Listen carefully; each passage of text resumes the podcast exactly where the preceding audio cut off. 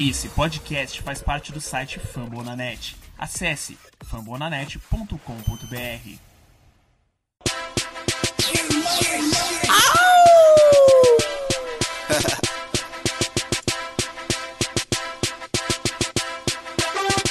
For all my Philadelphia Eagle fans, players, staff, supporters, investors, haters.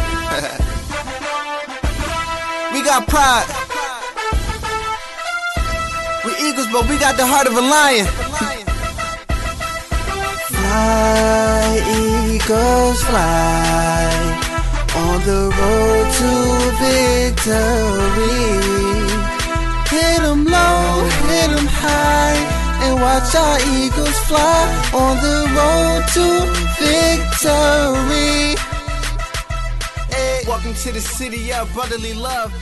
Sejam bem-vindos ao Greencast Brasil, o primeiro podcast brasileiro que falará exclusivamente sobre o Philadelphia Eagles. Eu sou Iago Moreira e serei o host do programa de hoje, onde iremos discutir sobre o draft, a free agency e outros assuntos. Eu tenho aqui comigo o Pedro Henrique Oliveira. Ele é o criador da página Eagles Insider BR, que para mim é o melhor Twitter para fãs brasileiros do Eagles. Tudo bem, Pedro? E aí, Iago, e aí toda a nação e até os que não são torcedores do Eagles. Fico muito feliz de estar participando do, do, primeiro, de muito, do primeiro de muitos podcasts que a gente vai ter, que depois de muito tempo saiu, né? Como, como tu falou, eu sou o Pedro, sou dono do Eagles Insider BR, então alguns já devem me conhecer. Então, então estamos prontos para começar o, o podcast. É, a nossa ideia de criar esse podcast é que a gente viu que vários times da NFL já tinham podcasts voltados para fãs brasileiros e nossa ideia é essa e hoje a gente vai começar um pouco fazendo uma rápida avaliação sobre a temporada de 2016 do Eagles. É, foi uma off-season bem conturbada, com o Sam Bradford saindo para o Vikings uma semana antes de começar a temporada regular. Temos um quarterback calouro, tínhamos um coach calouro, ou seja, é, tudo estava muito incerto no ano de 2016 para o Eagles. Porém, o time começou muito bem, com três vitórias seguidas, o Carson Wentz marcando cinco touchdowns e nenhuma interceptação.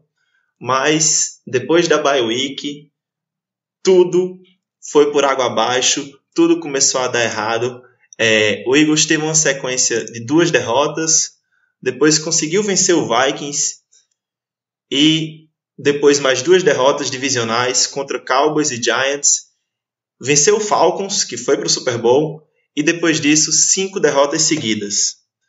O Eagles terminou a temporada com um recorde de sete vitórias e nove derrotas, deixando assim ele de fora para os playoffs. Mas o que é que nós podemos imaginar e avaliar? É, para você, Pedro, quais foram as boas impressões que o time deixou e onde a gente deve melhorar, o que é que a gente pode melhorar? Olha, eu acho que a, a principal impressão né, que todo torcedor do Eagles deve ter é que a gente tem o nosso quarterback do futuro, que o Wentz, ele não teve uma temporada tão boa para as outras pessoas, mas quem assistiu o Eagles sabe que, por mais que ele tenha feito apenas 16 touchdowns passando a bola, ele, ele teve uma, uma temporada muito promissora uh, no pocket, conseguindo manter as jogadas vivas e, e a gente a gente esquece um pouco que ele é caloura, né? Então uh, ele tem esse ele tem esse tempo que ele pode errar um pouco uh, em passes, em chamadas de jogada que ele, ele esquece, esquece de mudar a jogada na linha de scrimmage. Então a gente tem esse legado. Também tem outro legado que é a nossa defesa, né? Que foi uh, a nossa defesa foi o principal ataque, uh, falando do, do nosso time. E aí a gente vai ter o segundo ano, se Deus quiser, o Roseman vai melhorar os nossos quarterbacks, melhorar um pouco uh, os linebackers e, e, normalmente o segundo ano, uh, junto com um coordenador, é, é, melhor do que o primeiro, porque já teve um ano inteiro vendo as chamadas e tudo mais. Então, esse segundo ano eu acho que promete muito para nossa defesa também. É, eu concordo com você. É, foram muitas mudanças da era Chip Kelly para o início da era Doug Peterson. Na minha opinião, eu não acho que o Doug Peterson tenha sido ruim. Eu acho que ele fez uma boa é, primeira temporada como head coach. É, falhou em alguns jogos onde tiveram algumas chamadas erradas ou precipitadas, mas é, toda essa nova configuração do Eagles, com o Doug Peterson, com o Carson Wentz, o Jim Schwartz na defesa, coordenando a defesa, eu acho que tem uma tendência a melhorar muito. Outro fator importante que algumas pessoas estão esquecendo é o nosso coach de quarterbacks, o De Filippo.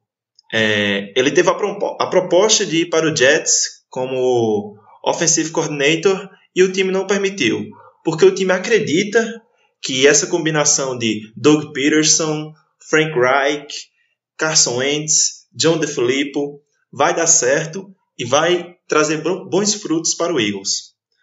É, eu acho que assim, é, o que você acha que o time tem que fazer agora para melhorar é, tanto o jogo é, defensivamente e ofensivamente? Qual você acha que é a resposta para essa free agency, para esse draft que está vindo aí?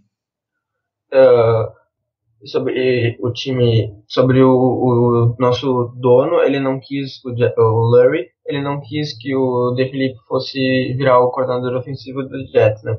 E já saiu uma matéria de um, de um, de um insider americano, o McLean, falando que o nosso dono, o, o, o Larry, ele tá muito focado, assim, ele quer muito ganhar. Então ele tá, ele tá participando das decisões do Eagles como ele nunca participou antes, com o Chip Kelly com o, e com o Andy Reid. Então, eu acho bem importante essa conexão do, do treinador de quarterback e do quarterback, porque eles já se conhecem, eles sabem, o, o treinador de quarterback sabe que, aquilo que o Wentz gosta, aquilo que o Wentz não gosta. E sobre o Doug Pearson, eu, eu acho que ele teve alguns jogos chamando jogadas muito bem. Mas teve um jogo que me marcou, que foi um jogo que eu achei que ele, que muito mal. E é aquilo, né? O jogo ruim sempre marca mais que o jogo bom. E teve um jogo contra o Dallas Cowboys em Dallas que ele chamou um jogo horrível, um jogo muito ruim. Que ele só chamava screen, chamava passe de 5, 10 jardas e aquilo matou o Eagles naquele jogo, que a gente estava com uma vantagem de 10 pontos. Aquilo destruiu o Ants e aquele jogo foi horrível uh, em, em chamada. Mas eu também não achei que ele foi que ele foi muito ruim como treinador, eu achei que ele foi bom até. Era mais do que eu esperava dele, eu, esperava esse time cinco, com cinco vitórias no máximo. E ele me surpreendeu no início. Uh, tava, a gente estava conseguindo correr com a bola, passar a bola. E, e agora a gente tem que se preocupar em dar para o Ents um time bom. Não importa se a gente vai dar para eles uma defesa dominante um ataque não tão bom, isso não importa. Não importa também se a gente vai dar um ataque muito bom e uma defesa não tão boa. Eu acho que o que importa é dar um time bom em algum lado da bola, uh, estando equilibrado. O, a gente tem aí o exemplo do Russell Wilson, por exemplo. Ele não tinha os melhores wide receivers, né? ele tem uma linha ofensiva horrível, mas ele tinha uma defesa muito dominante. E aquilo ajuda, ajudou muito ele a ganhar o Super Bowl. Daí tem outros exemplos agora do, do Falcons, que tem um ataque muito bom, com jogadores excelentes, que ajuda muito o Matt Ryan a, a mover a bola e, e jogar bem. Então eu acredito que a gente tem que dar pro Ents um time bom. Não sei, não sei se o Eagles vai conseguir trazer uh, receivers ou cornerbacks, isso aí a gente tem que ver mais no fim daí do podcast que a gente vai debater mais sobre isso. Mas o que me interessa agora é dar um time bom pro Ents. É, concordo com você. Porque tem sido muito falado pelos torcedores do Eagles que a gente tem que dar armas pro Carson Wentz para ele melhorar seu jogo. Tem que trazer um running back que faça o jogo o, relógio correr mais tempo, tem que trazer receivers que não dropem a bola, que tem sido um grande problema. Mas eu acho que o que você falou é muito coerente. Porque se a gente, a gente já tem uma defesa que é muito promissora. Temos ótimos safeties, temos um front seven que está jogando muito. É, o Brandon Graham, essa temporada foi sensacional. Ou seja, se a gente traz mais um edge rusher ali que vai dar mais um ou dois segundos para os nossos cornerbacks, talvez a gente nem precise de cornerbacks incríveis. Cornerbacks medianos e bons vão resolver o problema, porque eles vão ter um segundo a mais que eles não estavam tendo antes. Então, eu acho que é muito coerente o que você disse, porque essas armas que vão fazer o Carson Wentz melhorar o jogo não precisam ser necessariamente armas ofensivas. Armas defensivas também podem surtir efeito. E voltando rapidinho para a gente fechar essa avaliação de 2016, você falou de um jogo que marcou o Doug Peterson para o lado ruim, que foi o jogo contra os Cowboys. Esse jogo não sai da minha mente também por conta de uma jogada que eu acho que foi a que você citou. O time tinha posição de field goal, ele poderia correr com a bola e o cara resolve fazer o único tipo de passe que você pode perder jardas, que é um screen pass. Eu acho que isso é um tipo de jogada que não pode acontecer nessa segunda temporada dele como head coach. Ele tem que pegar os vídeos dos jogos, ver onde ele acertou e onde ele errou. Mas, para não dizer que a gente apenas critica, é, o jogo que mais me marcou positivamente tiveram dois jogos, mas o que mais me marcou foi o da semana 3 contra o Steelers. Aquele 34 a 3, se eu não me engano, foi incrível, incrível. O time correu com a bola de uma maneira incrível. Aquele passe do Wentz para o Darren Sproles para touchdown foi outra jogada incrível. Tudo funcionou perfeitamente, a defesa jogou muito bem. Se não me engano, o Rodney McLeod teve uma interceptação no final do jogo. Ele, ele simplesmente tirou a mão da bola do receiver naquela interceptação, é. foi fenomenal. Então, é, é um jogo que tudo dá certo. E a gente teve um pouco de falta de sorte em alguns jogos, né? Que a gente poderia ter vencido e não venceu, como aquele jogo contra os Lions, que teve um fumble do Ryan Matthews no final do jogo, é, que deu a possibilidade do Lions vencer o jogo, né? Mas eu acho que a gente tem que focar nesse lado bom também. O time mostrou que tem potencial. Nós vencemos um time que foi para o Super Bowl, nós vencemos o Steelers, que, que foi para a, final de conferência. a final de conferência, muito bem lembrado, e a gente mostrou que esse time tem potencial. Ou seja, é, voltando para aquela história de que o que vai fazer esse time do Eagles ser melhor é trazer armas que façam o Carson Wentz melhorar o seu jogo, a gente pode discutir um pouco por cima o draft, que vai acontecer dos dias 27 a 29 de abril, na Filadélfia, é, vai ser ali na, no Benjamin Franklin Parkway, onde fica o Rock Steps, para quem não sabe, é onde tem aquela cena tão famosa do Rock Balboa. E eu acho que vai ser uma coisa, uma atmosfera perfeita. E lembrando que por muito tempo o draft foi realizado em Nova York, depois passou para Chicago e agora vem, vai para Filadélfia. E seria muito estranho a gente não ter uma escolha de primeiro round no draft na Filadélfia. Porque a escolha de primeiro round envolve todo aquele aquela expectativa, geralmente são jogadores que têm uma pressão maior para dar certo. A gente viu que dessa dessa classe do draft de 2016 tivemos bons jogadores, é, Joey Bosa, Ezekiel Elliott, Carson Wentz, Will Fuller, muitos bons jogadores. É, e através de uma troca do Sam Bradford para o Vikings, o Eagles conseguiu readquirir a sua escolha no primeiro round, que teria sido passada para o Cleveland Browns. É, e a gente, para analisar um pouco o tipo de talento que o Eagles pode conseguir nesse primeiro round do draft de 2017, nós temos uma informação aqui que são é, para quem não sabe, né, para quem não está sabendo ainda, o Eagles vai ter a pick, a escolha 14 ou 15. Essa escolha vai ser decidida através de um, de um simples jogar de moeda, um cara ou coroa entre o Colts, Indianapolis Colts, e o Eagles.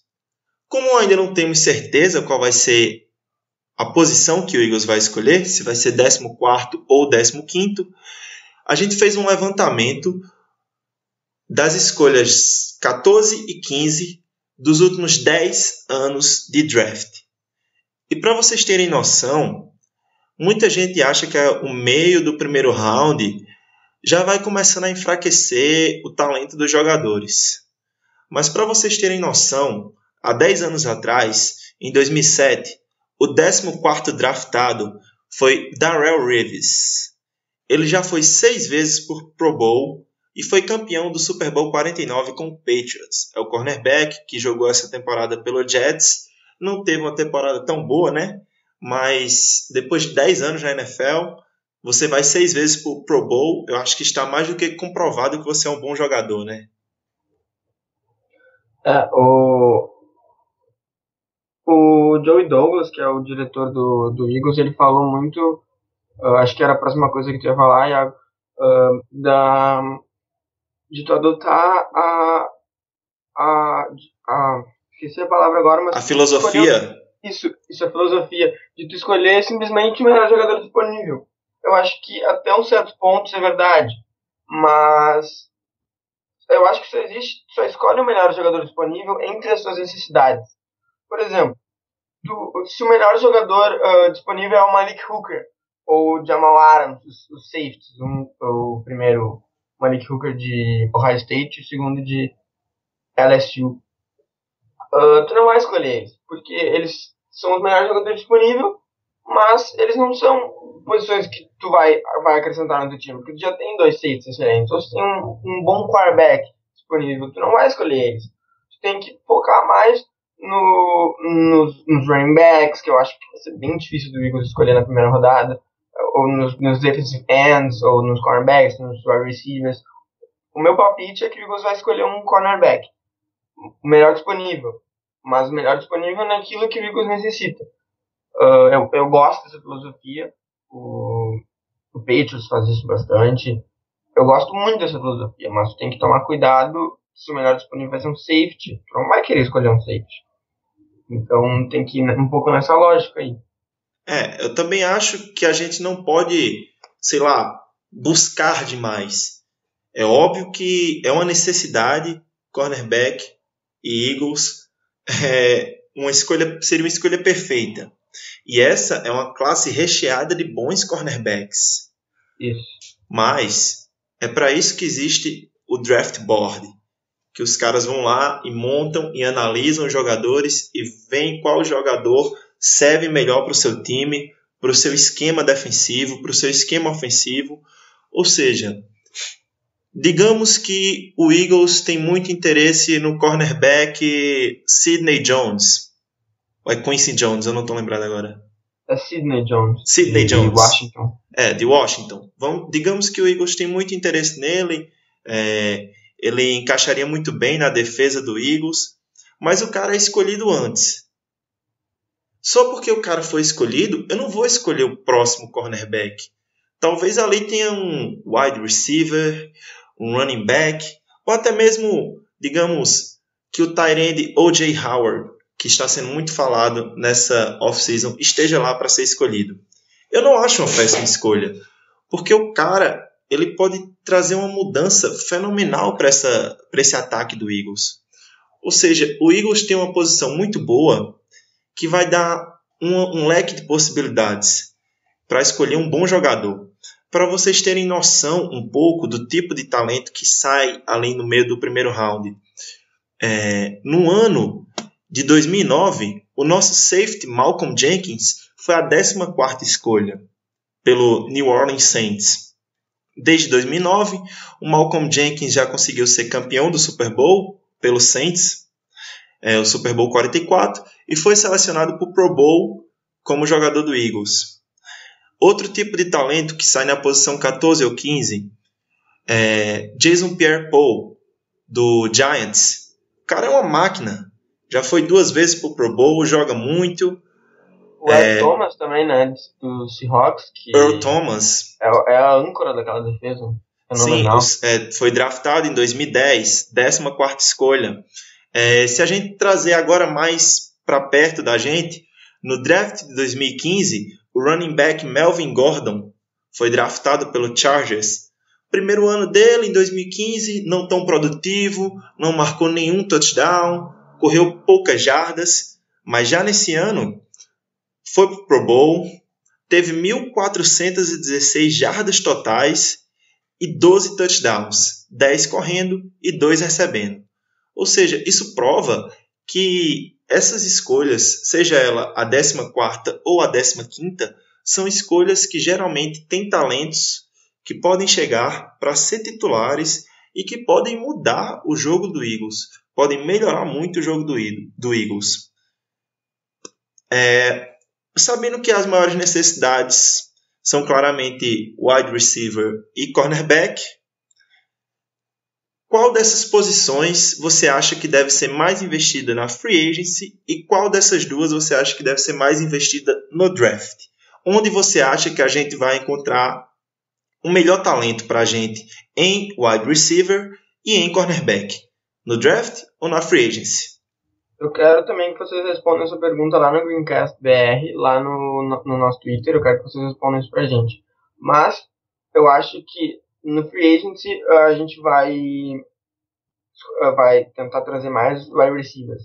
Porque como o nosso general manager, o Howie Roseman, já falou isso, os wide receivers do draft, normalmente no primeiro ano, eles não são tão produtivos.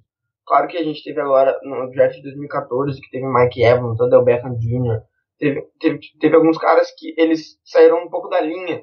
Eles foram muito produtivos no primeiro ano deles, daí eles acabaram uh, tirando um pouco isso do, dos wide receivers. Mas normalmente tu consegue mais talento na free agency nos primeiros anos, imediatamente falando. Uh, tu consegue mais com o Marshall Jeffrey, por exemplo, com o Kenny Stills, com o Deshaun Jackson. Uh, tá, não acho que o Kenny Stills vai sair dos Dolphins, mas um exemplo. Uh, e no draft tu não vai conseguir aquele receiver que vai te ajudar agora, no, na primeira semana. É, é, mais difícil, não tô falando que não vai acontecer, mas é mais difícil. Então eu acredito que o Eagles vai tentar buscar mais wide receiver na free agency e mais cornerback no, no, no draft, porque como a gente já tem um pass rush, é, são aqueles jogadores que atacam o quarterback adversário muito bom, claro que a gente pode adicionar mais alguns jogadores, por exemplo, mas como a gente já tem um pass rush muito bom, isso ajuda muito os cornerbacks. A gente também tem safety muito bom. A gente tem o Malcolm Jenkins, Malcolm Jenkins que pode virar um cornerback se precisa dele numa jogada. Uh, a gente tem o McLeod que pode jogar mais perto da linha de scrimmage se precisar dele. Uh, a gente tem uma base da defesa excelente. Jordan Weeks, além desses dois safes que eu citei, o Fletcher Cox, uh, o Brandon Graham, já disse. Então a gente pode uh, esperar um pouquinho menos dos nossos cornerbacks. Já falou isso pra gente. A gente pode escolher um cornerback na primeira pick, na, na, primeira escolha do primeiro round. A gente pode escolher um cornerback na segunda, uh, na segunda escolha, que é no segundo round. Então eu acho que a gente tem que ir com, com, tentar pegar o receiver na free agency e cornerback no draft. Mas eu também não não, um, não, não acharia que isso não vai acontecer, que é pegar um, um defensive end no, no primeiro round, como, sei lá, se o Jonathan Allen sobrar pra gente, tem um linebacker que é o Ruben Foster de Alabama. Grande jogador. Muito bom o Ruben Foster, muito bom. Isso. Derek Barner também, Isso, defensive end. De Tennessee, né? É, então, mas o que eu acho é que uma coisa que fica mais clara, mais óbvia, é que a profundidade dos cornerbacks nessa, nesse draft é muito grande. Eu tenho certeza que a gente vai ter cornerback de quinto e sexto round sendo titular em um ano ou até em dois anos mesmo, porque tem muitos cornerbacks bons. Já wide receivers, a gente vai ver que no segundo dia, para o terceiro dia de draft, o talento vai cair muito. Vai ser muito distoante a diferença dos caras do segundo round, do primeiro round, para os caras do quarto, quinto round. E na free agency, nós temos poucos cornerbacks disponíveis até agora e muitos wide receivers que venham a se tornar free agents, né? É, entrando um pouco nesse tema da free agency, a maior preocupação da organização do Eagles é o salary cap. Como todos sabem, a NFL estabelece um teto salarial para que todos os times tenham as mesmas condições de contratações, de trocas e por aí vai. O Eagles deu muito dinheiro a jogadores que já faziam parte do elenco no ano passado, na última off-season. Uma coisa que eu não acho errado, acho muito correto você valorizar os caras que já estão no elenco, dar bons contratos a esses caras, formar um core, um corpo de jogadores que vão estar ali pelos próximos 4, 5 anos e, e o time vai ter uma identidade maior, é muito correto, desde que esses jogadores demonstrem em campo porque estão sendo tão bem pagos, né? E por ter distribuído tanto dinheiro na última off-season, renovamos Zach Ertz, renovamos Fletcher Cox, renovamos Vinnie Curry, renovamos Brent Selleck. O Eagles tem um salary cap não tão flexível para essa off-season. E, portanto, precisa encontrar formas de é, abrir espaço nesse salary cap, conseguir mais dinheiro para poder ir atrás de jogadores na free agency. Já está claro que vai atrás de wide receiver, está claro que deve ir atrás de, de cornerback, talvez tenha que ir atrás de running back, a gente não sabe, porque especula-se até que o Ryan Matthews não possa nem jogar mais por conta daquela lesão que ele teve no pescoço no final da temporada passada. Já é um cara que está com certa foi, idade. Foi uma hernia de disco, né? Ele teve uma hernia de disco de esportes, que se chama. Ah, então, exatamente isso. É, eu não estava bem lembrado. E o cara já tem uma certa idade, e se o Eagles cortar ele, acaba salvando 4 milhões no, no salary cap, então acho que é quase certo que o Eagles vai fazer isso. Pode ser que o Eagles não vá atrás de ninguém, né? Use o Smallwood, o Sproles e um draftado e faça essa rotação de três running backs que muitos times usam na NFL e é bem interessante. Mas eu queria meio que fazer um jogo agora que seria basicamente perguntar, na sua opinião, Pedro, se você corta, você troca ou você permanece com esse jogador ou com os jogadores que eu vou dizer aqui e você vai dar a sua opinião porque você cortaria ele do elenco ou utilizaria ele numa trade ou você deixaria ele porque ele é importante. Mas antes disso, é, eu esqueci de falar, o Eagle já começou a mexer os pauzinhos para abrir espaço no salary cap. Cortou o Leodes McKelvin, que muitos dizem que foi uma decepção, mas para mim não foi, porque eu não esperava que ele fosse demonstrar tanto dentro de campo, porque ele não é um bom jogador. Isso, ele jogou muito tempo machucado também, né? Ele jogou, ele teve uma lesão no tornozelo, se não me engano, que ele jogou muito a parte da temporada machucado.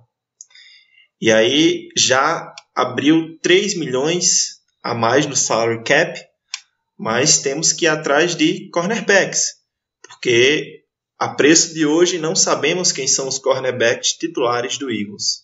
Mas começando aquela meio que essa brincadeira, se você cortaria o jogador, utilizaria ele numa trade ou deixaria ele no elenco. Vamos começar pelo nosso center, Jason Kelsey.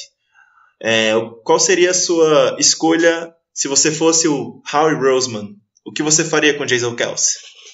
Jason Kelsey eu deixaria ele no elenco, porque uh, se cortar ele uh, salva uh, 3 milhões e 800 mil e deixa, e deixa 2 milhões e 400 mil em, dead money, que é dinheiro morto no cap. Que basicamente é uma grana que você não pode usar, você não Isso. perdeu, você não paga essa grana, mas você também não pode utilizar, entendeu? É uma grana que fica morta. É, eu, eu não cortaria o Jason Kelsey, porque o Jason Kelsey ele é muito importante pro Ents em, em chamar bloqueio, em, em chamar, auxiliar nas jogadas, auxiliar na, olhando uh, game film, que é olhando os, os jogos dos adversários durante a semana. O Jason Kelsey ele é muito importante. E ele não é tão caro. Se eu não me engano, ele ganha 8 ou 7 milhões por mês, então ele não chega a ser muito caro.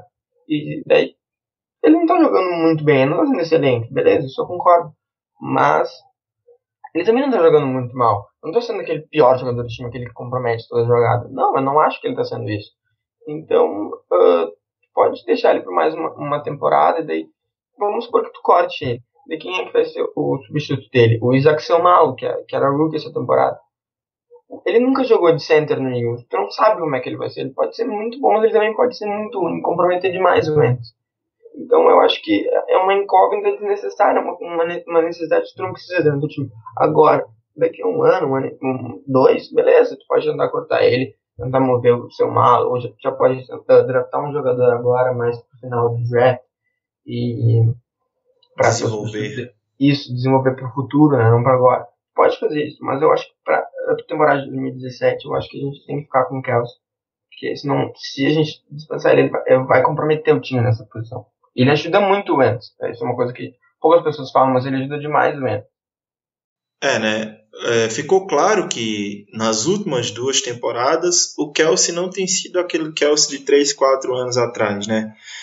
É, ele vem declinando um pouco na sua performance, mas, por exemplo, ele é um center que bloqueia muito bem depois da linha de scrimmage, mas é, já saíram alguns reportes de pessoas que trabalham é, cobrindo Eagles de que o Eagles estaria considerando trocar o Jason Kelsey ou dispensá-lo. E isso também gera uma preocupação em mim, apesar de eu não achar que ele seja tão importante assim. Eu acho que a maior importância para mim é proteger o Carson Wentz e em alguns jogos ele meio que falhou nisso, mas eu acredito que não seria a melhor decisão para agora. Eu concordo com você que seria uma decisão boa para o próximo ano. E aí a gente já começava a rotacionar ele com seu malo ali na posição de center para o seu malo ir pegando o ritmo de jogo nessa Isso, posição.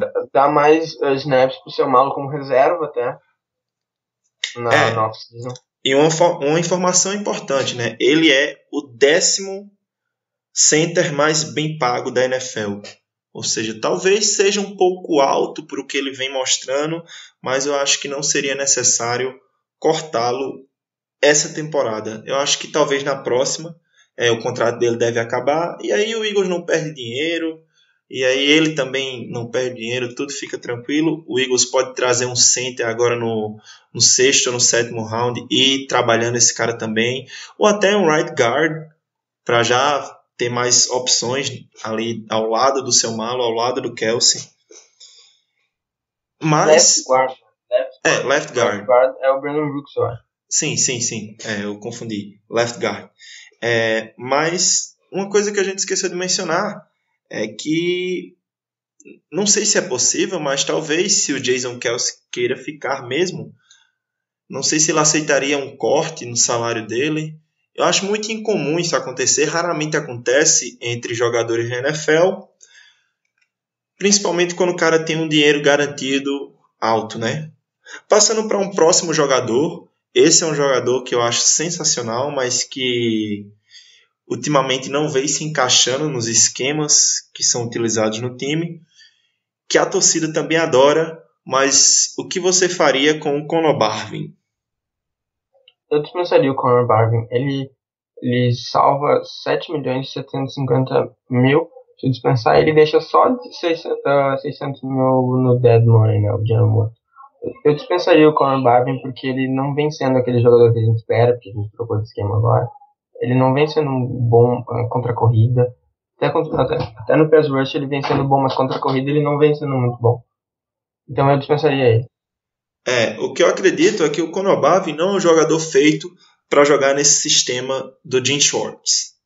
O cara é uma pessoa sensacional. Ele desenvolve vários programas nos subúrbios da Filadélfia, é, reformando quadras esportivas para as crianças carentes utilizarem.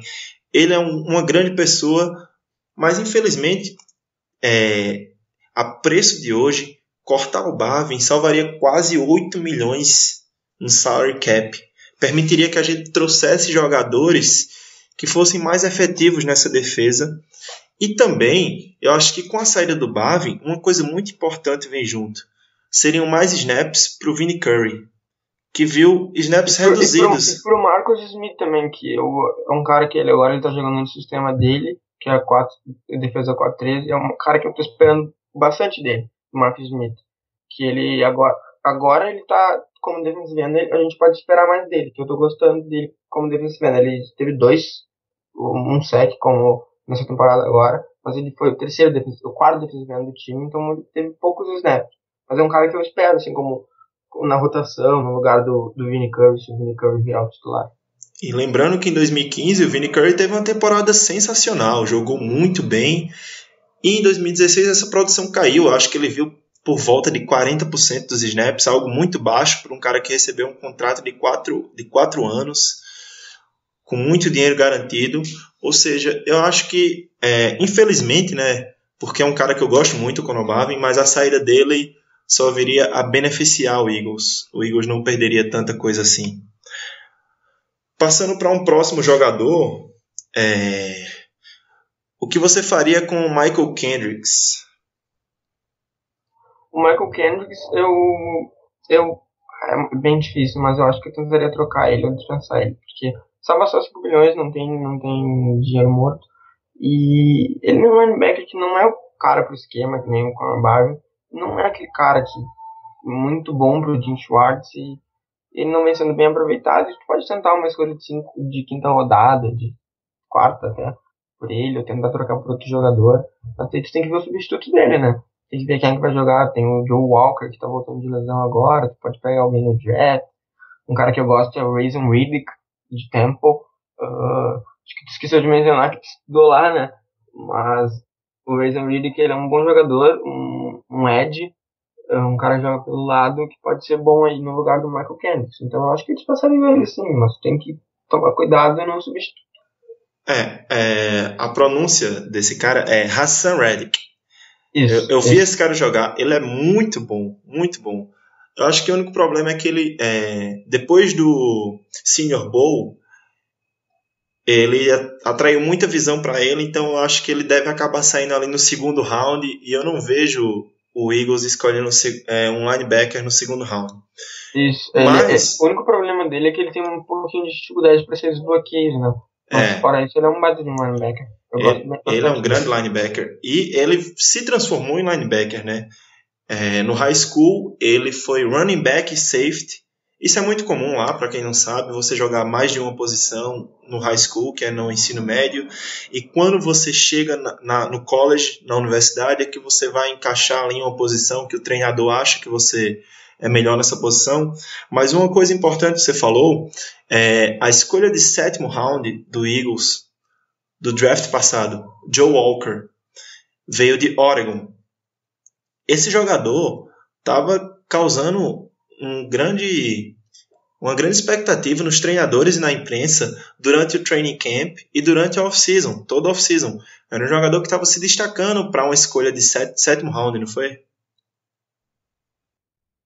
É, o Joe Walker era um cara que, que era para ser o, o, o, reserva do Jordan Hicks, que é um cara que tava jogando muito bem, era um cara que não esperava nada dele, eu achava que ele só ia ser um cara ok no Special Teams, só mas ele jogou muito bem, ele traiu muita atenção do, do time.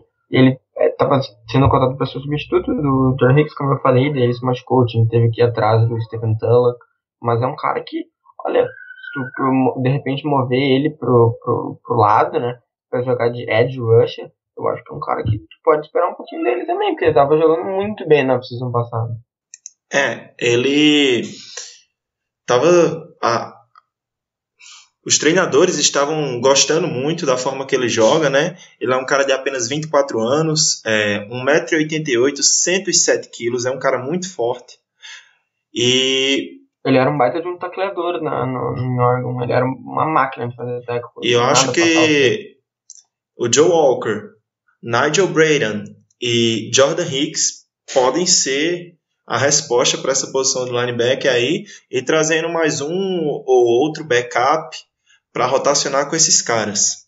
Porque, é, infelizmente, durante a off-season, né, ele sofreu a, a, lesão de ACL, né, que é o rompimento do ligamento do joelho, né, é, contra o Pittsburgh Steelers na pré-season ainda, e ficou e de fora. Jogada, de... Era uma jogada de. Era o final do quarto, aquela jogada foi bem triste para ele. Foi uma jogada que não ia fazer muita diferença, mas ele se machucou naquela jogada. Foi bem triste, eu fiquei bem decepcionado, porque é um cara que eu tava gostando, assim, no off É, então, a gente tem uma expectativa nesse cara, pelo menos eu tenho, já vi que você tem, e a maioria da imprensa lá na Filadélfia também tem.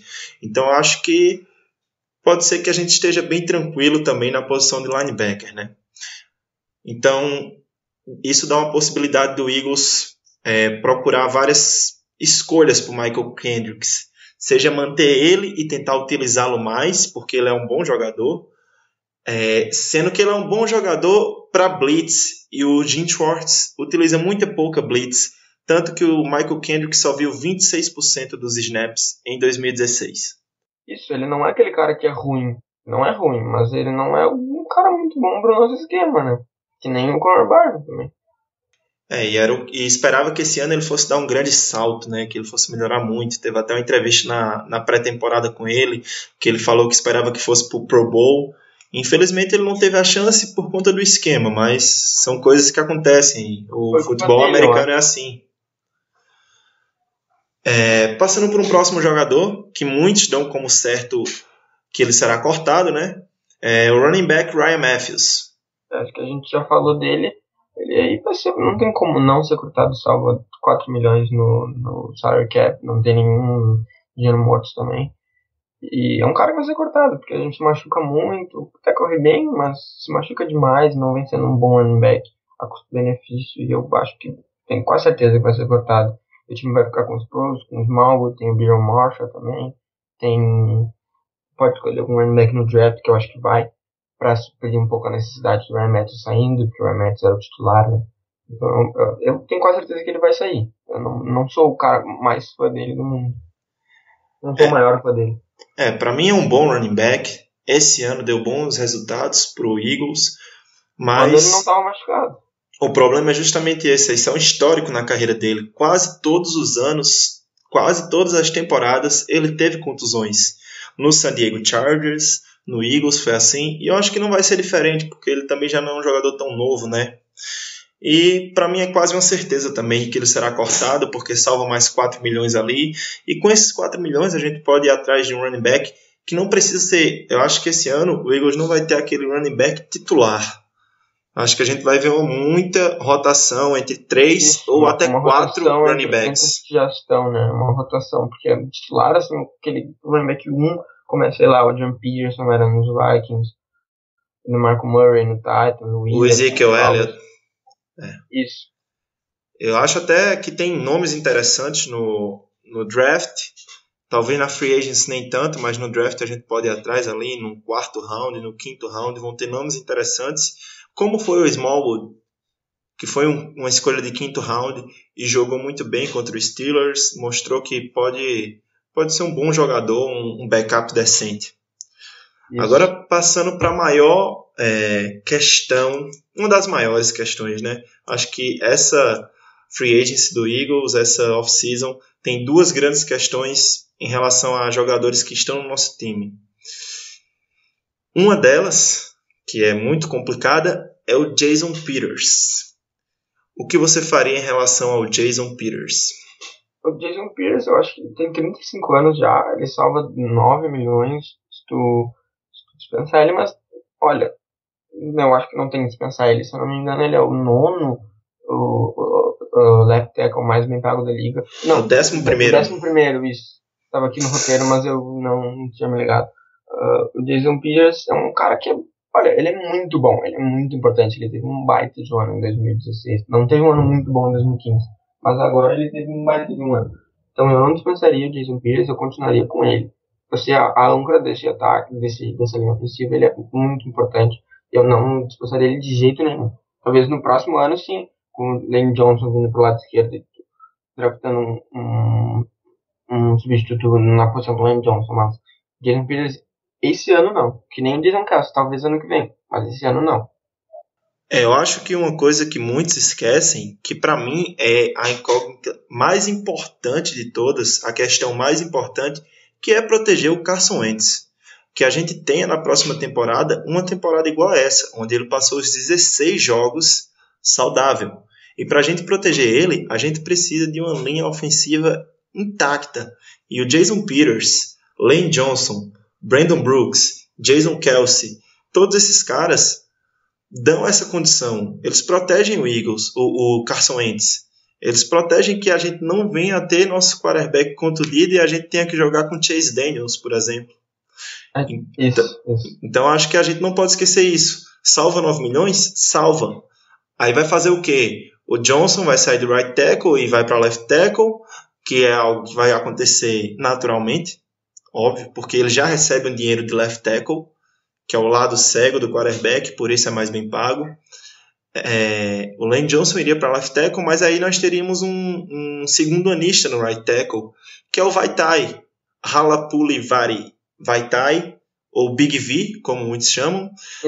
Mas é, é bom, jogou bem. Aquele primeiro jogo para ele foi muito difícil, né? Ter que jogar contra os Redskins e ter que marcar o Ryan Kerrigan, que é um grande jogador. E desde aquele jogo ele evoluiu muito, mas eu acho que ele não está no nível do Lane Johnson. Óbvio que não está. Lane Johnson foi uma escolha de primeiro round, é um grande jogador. Então acho que por hora a gente deve mexer menos na nossa linha ofensiva para proteger mais o Carson Wentz. Traz valores novos que vão rotacionando com esses jogadores que já estão mais velhos, aprendendo a posição, protegendo o Carson Wentz e ficaria tudo mais tranquilo. É, por fim, a maior questão dessa, dessa free agency seria o Benny Logan, porque o contrato dele encerrou, ou seja, ele pode se tornar um free agent se até o dia 9 de março o Eagles não oferecer um novo contrato a ele e ele aceitar. Mas o problema é, nós já não temos muito salary cap e para renovar o Benny Logan seria muito muita grana, porque ele é um bom jogador, ele é novo ainda e é promissor. O que você faria em relação ao Benny Logan? É, eu tentaria renovar com ele, porque eu gosto dele, ele é um bom jogador contra a corrida. Mas o problema dele é que ele vai pedir muita grana. Muita, muita, muita grana. E é uma coisa que o Eagles já tem muito dinheiro na, na linha defensiva, né? Tem com o Fletcher Cox, com o Brandon Graham, que não tem um contrato muito grande, mas já tem um contrato, um segundo contrato na liga. O Vinnie Curry. Então, eu tentaria renovar com ele. Tentaria, mas eu acho que o Eagles não vai conseguir porque ele vai pedir muita grana e ele vai conseguir mais grana na, na free agent, né? Quem quiser ficar com ele vai ter que pagar mais do que o Eagles. E é provável que tenha algum time como o Redskins, por exemplo, que queira pagar mais para ele. Redskins e Cowboys já até demonstraram interesse. E seria uma tristeza muito grande perder o Benny Logan para um rival de divisão mas eu acho que vai ser algo até inevitável. A gente sabe que o Howie Roseman, nosso general manager, é um gênio quando se trata de salary cap, ou seja, eu não duvido de nada. Bem, Pedro, é, a gente já reviu o que está dentro da casa, né? A gente viu o que pode ser feito com os nossos jogadores, o que você acha que devemos fazer, o que eu acho. É, vocês, torcedores, podem mandar lá no GreencastBR, arroba GreencastBR no Twitter, o que vocês fariam com esses jogadores, quem vocês cortariam, quem vocês tentariam a troca, quem vocês não cortariam de maneira alguma. Mas agora a gente vai para a parte mais interessante do nosso primeiro programa, do programa de hoje. É, o Pedro estudou muito, procurou, é, analisou, e eu vou fazer uma pergunta para ele. E aí, não sei o que pode vir. pode mandar. De quem, de quais jogadores você acha que o Eagles deveria ir, a, ir atrás nessa free agency? Especialmente focando, obviamente, em wide receivers e cornerbacks. Mas se você tiver alguma outra posição aí que você viu na free agency e acha que é interessante para o Eagles, você poderia dizer. Mas quem você acha que o Eagles deveria buscar nessa free agency? Eu iria atrás do Austin Jeffrey. Eu acho que é um cara, talvez não seja o melhor receiver da liga, mas é um cara muito interessante, que eu acho que é um bom receiver, um receiver bem bom. E eu iria, eu tentaria ir atrás do Austin Jeffrey. Um, um insider dos Bears falou que ele acha que o contrato do Austin Jeffrey vai ser em torno de 5 anos, por 70 milhões, com 33 milhões garantidos, que daria 14 milhões por ano. Eu acho que o Eagles poderia fazer isso com o Austin Jeffrey. É, é um cara que eu gostaria no Eagles. Que, que vai ser o receiver número 1 um agora, no, na primeira semana. Vai dar um alvo de confiança pro Andes, tanto em passos curtos como em passos longos. Então é um cara que eu tentaria ir atrás agora e, e iria ajudar demais o Eagles, tanto agora quanto no futuro. Então eu iria atrás dele certo, do Austin Jeffrey. É, eu acho muito interessante o Austin Jeffrey. Eu acho esses números um pouco alto. pro Eagles, É, para a situação que a é- gente tá mas é- agora. Mas, Mas para a gente mim, vai ter que dar um overpay no cara, né? Porque sim. Vai ter que dar de qualquer jeito. Tanto é que o, o, o contrato dos receivers está subindo muito. E o dinheiro que tu pode gastar neles também está subindo. Então, uma coisa que tu vai ter que gastar nos wide. Mas para mim, isso é quase certo que ele vai receber esse tipo de dinheiro, seja na Filadélfia ou seja em outra cidade, em outra franquia. Para mim é quase certo que ele vai receber esse tipo de dinheiro, que fica em torno de 70 milhões para 5 anos, com 30 a 35 milhões garantidos, que é mais ou menos a metade do dinheiro que ele tem para receber. E um contrato longo, até porque ele é um jogador que vai fazer 27 anos agora, ou seja, um contrato de mais 5 anos, meio que já fecha a carreira dele ali no final da NFL. Eu acho que ele está chegando no auge dele. Ele já teve alguns problemas de contusão, mas isso é normal, não foi nada alarmante. Mas o que eu acho é que é, talvez não seja a melhor resposta para o Eagles. Eu acho que se ele vier, realmente poderia seria o nosso wide receiver número um, mas eu tenho minhas dúvidas. É muita grana e o Eagles tem muitas necessidades. É, mas fora o Jeffrey, você vê algum outro wide receiver que poderia vir para o Eagles, que o Eagles teria interesse, alguém que não fosse tão caro, mas geralmente esses que não são tão caros não serão uma resposta tão imediata também. Como você avalia, é, avalia outros wide receivers como Kenny Stills, Deshaun Jackson, Terrell Pryor, é, Pierre Garçon, Victor Cruz, por aí vai. O que é que você acha desses outros receivers da free agency?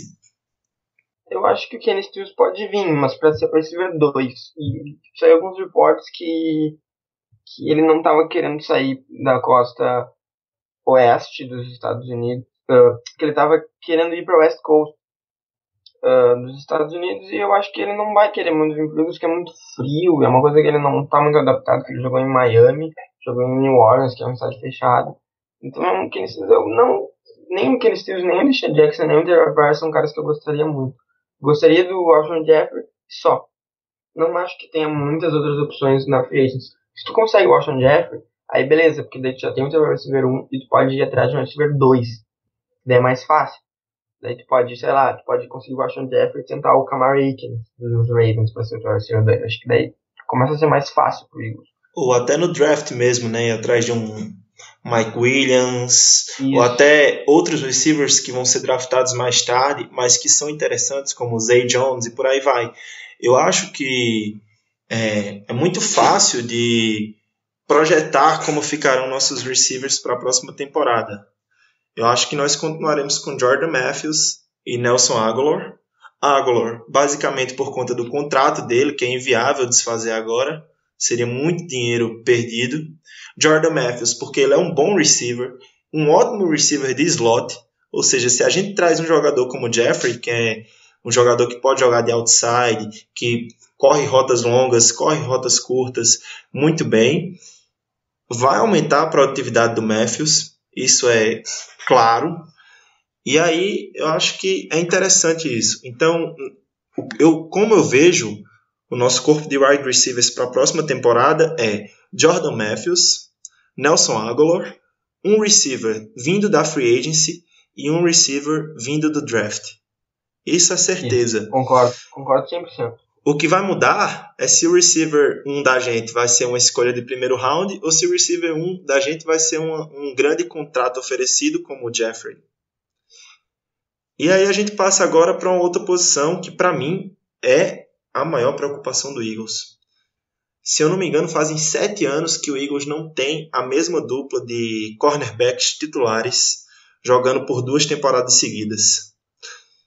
E aí, é, se nós formos analisar quem eram os titulares esse ano, Dolan Carroll e Leoris McKelvin, o McKelvin já foi cortado do elenco, o Nolan Carroll, o contrato dele acabou, não se sabe se ele vai renovar ou não. Dizem que o Eagles e o seu empresário estão conversando para renovar, mas você teria, é, você focaria em algum jogador nessa nessa free agency para a posição de cornerback? Olha, o, único que eu gostaria mais ou menos é o Stephen Gilmore de, dos Bills. que ele já jogou com o Jim Schwartz, ele foi um bom cornerback, um baita de cornerback com o Jim Schwartz. E é o cara que eu, que eu mais gostava, que eu mais gostaria, porque o AJ Bull do, dos Texans provavelmente vai ser tagueado, vai botar, vamos botar a franchise tag neles. O Drew Kirkpatrick uh, dos Bengals, eu tenho uma incógnita nele, porque eu não sei até que ponto. Ele, ele, não, ele não, foi uh, os cinco anos titular lá nos Bengals, se eu não me engano.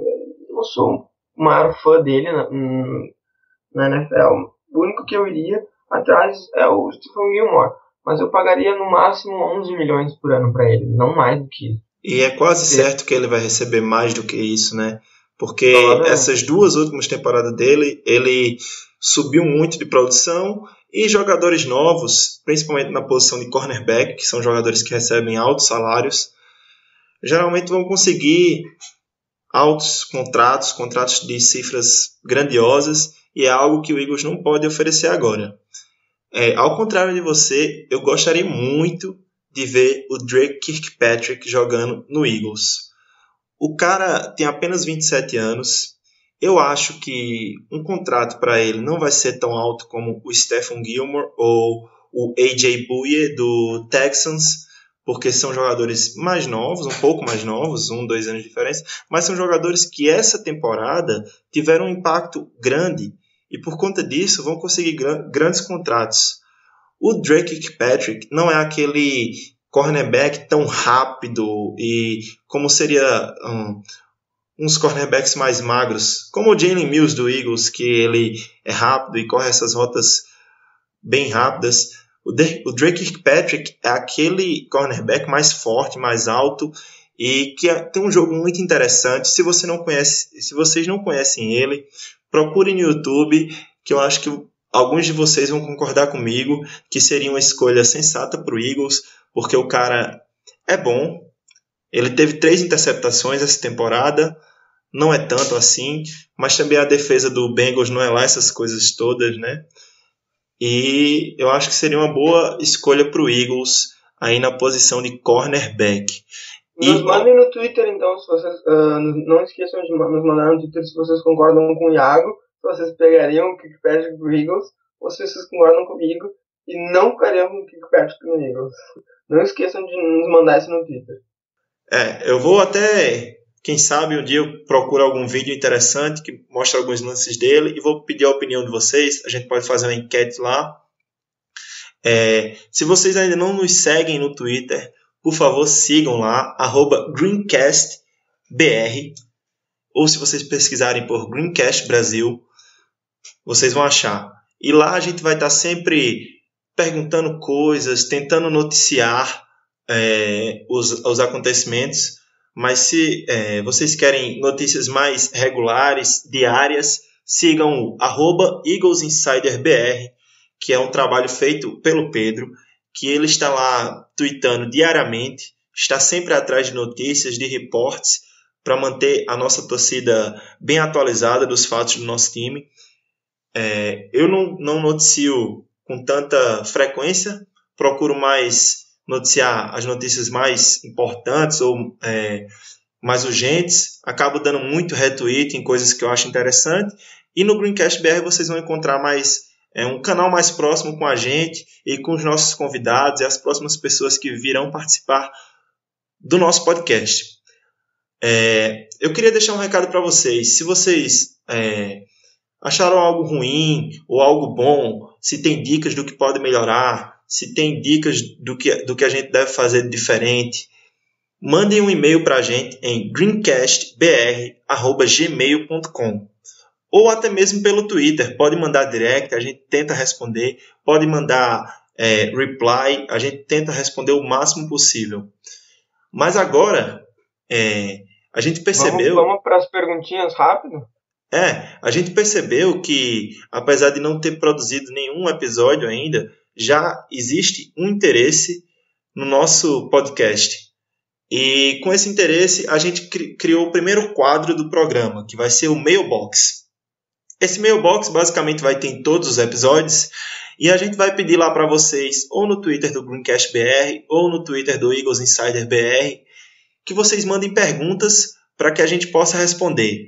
E se a gente puder responder, obviamente, tentaremos responder. Se não soubermos, tentaremos trazer alguém que possa responder essas perguntas. E começando com o mailbox dos nossos Eagles fans, dos torcedores do Eagles no Brasil, temos a pergunta do Lorenzo Pertilli. O Twitter dele é Lorenzo Pertilli. Ele pergunta: qual a melhor situação para o Eagles nessa free agency? Tipo, quem seria uma vitória se a gente conseguisse? E aí, na Pedro? Minha, na, na, minha opinião, seria o Washington Jeffrey. Como eu já falei, eu acho que é o receiver número um, que vai nos ajudar agora. E eu, a vitória para mim nessa free agency seria sair com o receiver número um da free agency. Tudo é que se for o Washington Jeffrey, se for até o Kenny Stills, beleza. Mas a vitória para mim seria conseguir o Washington Jeffrey por, por 14 milhões ou menos. Essa seria a vitória para mim. É, eu acho que se a gente conseguisse o Alshon Jeffrey por menos de 70 milhões em 5 anos, seria algo perfeito, seria a grande vitória, mas eu acho impossível. Para mim, eu concordo com o Pedro. A vitória seria sair com o wide receiver número 1 um da free agency, seja lá ele quem for. Se o cara vier e resolver, jogar bem, velho, e pegar 12 passes para touchdown, 14 passes para touchdown na temporada, é, para mim tá perfeito. É, se seja Kenny Stills, Alshon Jeffrey, Deshaun Jackson, que para mim não é a resposta. Acho que o dinheiro que vai ser pago para ele não vale a pena. Mas enfim, é uma vitória na free agency seria sair com um wide receiver número um. Gostei muito do que o Pedro falou, isso aí seria a maior vitória realmente. Até porque eu acho que a gente não vai conseguir sair da free agency com o cornerback número um. Os valores são altos e as opções são poucas. A segunda pergunta foi feita pelo Neiva. O Twitter dele é Neiva12PTE. Pedro, o Vitor Cruz valeria a pena? A resposta é simples. Não. O Vitor Cruz não valeria a pena porque eles têm uma lesão em 2014 uh, que ele nunca mais foi o mesmo depois daquela lesão. Sofrida num jogo contra o Eagles, inclusive. Isso, na Philadelphia. E para mim o Vitor Cruz não é opção, não é uma opção, não deve ser uma opção. Eu, não, eu gostava dele antes da lesão. Sim, ele era um bate de receiver, mas agora não. Não é o cara que eu quero no Eagles. É, eu acho que não tem mais salsa pro Vitor Cruz nessa NFL. Exato. Eu acho que, com, obviamente, ele vai terminar em algum time. Eu, eu, dificilmente ele vai se aposentar mas eu acho que para o time que ele for, ele vai ser no máximo, no máximo, um wide receiver número 2 ou número 3. É, existe uma questão também de quanto ele estaria disposto a ganhar, porque ele é um, um jogador que teve um grande contrato com o Giants, ou seja, talvez para ele não vá, não vá valer a pena ganhar pouco. É, mas eu acho que sempre, eu acho que tem espaço para ele, tem mercado para ele na NFL eu só não acho que vai ser no Eagles. E eu espero que não seja no Eagles, porque eu acho que ele não vai produzir o que ele produzia antes. Esse ano mesmo, ele só conseguiu 500 e poucas jardas, foi subutilizado. E se ele foi subutilizado, existe uma razão. Se o, o Giants draftou Sterling Shepard, tinha uma razão. É porque eles já não confiavam mais no Victor Cruz. Então, passando para Próxima pergunta do Will. O Twitter dele é @iaiwill. Ele pergunta: qual é a posição com maior necessidade do Eagles? E o que esperar do Wentz na próxima temporada? Como são duas perguntas, eu acho melhor a gente fazer por partes. Primeiro, qual seria a posição com maior necessidade do Eagles na sua opinião? Vamos responder mais rapidinho, porque senão a gente vai estourar muito tempo e daí vai ficar muito comprido. Mas vamos responder. Qual a posição de maior necessidade do Eagles? Wide receiver e cornerback. Simples. É, é, as posições que o Eagles vem tendo muito problema na última temporada. Wide receiver não temos opções para Rands. Cornerback uh, estamos deixando muito passe longo. Então, essa resposta é simples. E o que esperar do Rands na próxima temporada? Olha, eu espero um cara mais sólido, que não tenha tantas interceptações, que tem 14 na última temporada. Espero um cara que, que tenha mais receivers e consiga conectar a bola mais no fundo do campo, uh, passos curtos também. Um cara mais consistente, mais sólido. É o que eu espero do Enzo. É, eu concordo com você, mas se for para dizer uma única maior necessidade, para mim seria cornerback, porque a gente não tem quase nenhum talento lá. E de wide É, a, receiver. a maior seria essa pra mim também. A maior seria cornerback. E de wide receiver a gente ainda tem o Jordan Matthews, que é um jogador sólido. E concordo com você, para mim o Wentz vai ser mais sólido na próxima temporada, até porque o time está buscando trazer mais armas e dar mais condições de jogo para ele. A próxima pergunta vem do Eduardo Guimarães. O Twitter dele é erguimarães. Para OL, o que vocês acham? Cortam, reestruturam ou mantêm? Ele pergunta isso em relação ao Peters, ao Alan Barber e o Jason Kelsey. Essa pergunta a gente, essa pergunta a gente já respondeu, mas vamos dar uma resposta rapidinho de novo do que a gente já falou. Jason Peters reestrutura, tenta ah, botar o contrato dele para mais um ano, e daí por 8 milhões dos dois anos. E Allen Barber ah, pode ser amigos, é um cara que, que, que pode ser o, o teu reserva, pode ser o titular se precisar, é um cara Um bom backup. é, é um bom, bom jogador, não precisa, não precisa ah, se livrar dele. E o Jason Kels, Jason Kels deixa ele no no, no ano que vem, beleza, gente pode dispensar ele, mas agora deixa o Jason Kels no Eagles. É, para mim, Peters ou mantém ou reestrutura. Barbre mantém, não tem o que reestruturar, o cara já ganha pouco mesmo. E o Jason Kelsey é o único que eu ainda talvez estivesse aberto a cortar ou trocar, mas de preferência eu manteria. É, pergunta do Michael Jackson, até os famosos estão perguntando aqui. O Twitter dele é Brad7. Acham que cortando, trocando e contratando bem, poderemos garantir uma vaga nos playoffs? Eu acho que sim, eu acho que a gente não ficou tão longe dos playoffs esse ano, então eu acho que se a gente conseguir um receiver, um cornerback, principalmente os cornerbacks, a gente pode conseguir os playoffs no ano que vem. Talvez não, não um divisional round, mas um wild card eu acho que é possível, acho que sim. É, a NFC East é uma divisão conhecida por ter muita rotatividade nos campeões. Eu tenho uma teoria de que os Cowboys vão ser os Panthers desse ano. Uma temporada muito boa e eles vão ladeira abaixo na próxima. Espero que minha teoria esteja certa, mas Tomara, tomara. eu creio que é, se a gente mexer certo, trazer as peças certas, nós conseguimos sim uma vaga nos playoffs, até porque a química no time vai estar maior. Os coaches com os jogadores vão estar se entendendo melhor, os coaches vão estar trabalhando junto há mais tempo, então acho que tem tudo para esse trabalho só melhorar. Mas se essa vaga nos playoffs não vier, não vai ser nada de outro mundo. Não se espante. A gente está passando num processo de reestruturação. É algo normal que a gente passe dois, três anos, quatro anos sem ir para os playoffs. Eu espero que não chegue, chegue a tanto. Que esse ano ou no próximo a gente já esteja conseguindo disputar playoffs ou até o Super Bowl mesmo. Mas não se espantem se a gente não for para os playoffs essa temporada. Até porque a nossa divisão ela é muito disputada. Não tem como prever nada. A última pergunta do nosso podcast vem do Bruno. O Twitter dele é baob1803. Para você, Pedro, qual seria o limite da loucura que o Eagles pode fazer para ter o Alshon Jeffrey? Eu acho que o, o máximo é tu conseguir ele por 14 milhões por ano. Eu acho que isso é o máximo. Não pode, o Jeffrey não pode ser mais caro do que isso. Acho que começa a ser absurdo. O limite da loucura tem que ser conseguir um cara por 14 milhões por ano. Talvez um pouquinho mais uh, de dinheiro garantido, mas tu tem que conseguir ele por no máximo 14 milhões por ano. Eu acho que isso aí é uma coisa que o vai concordar comigo.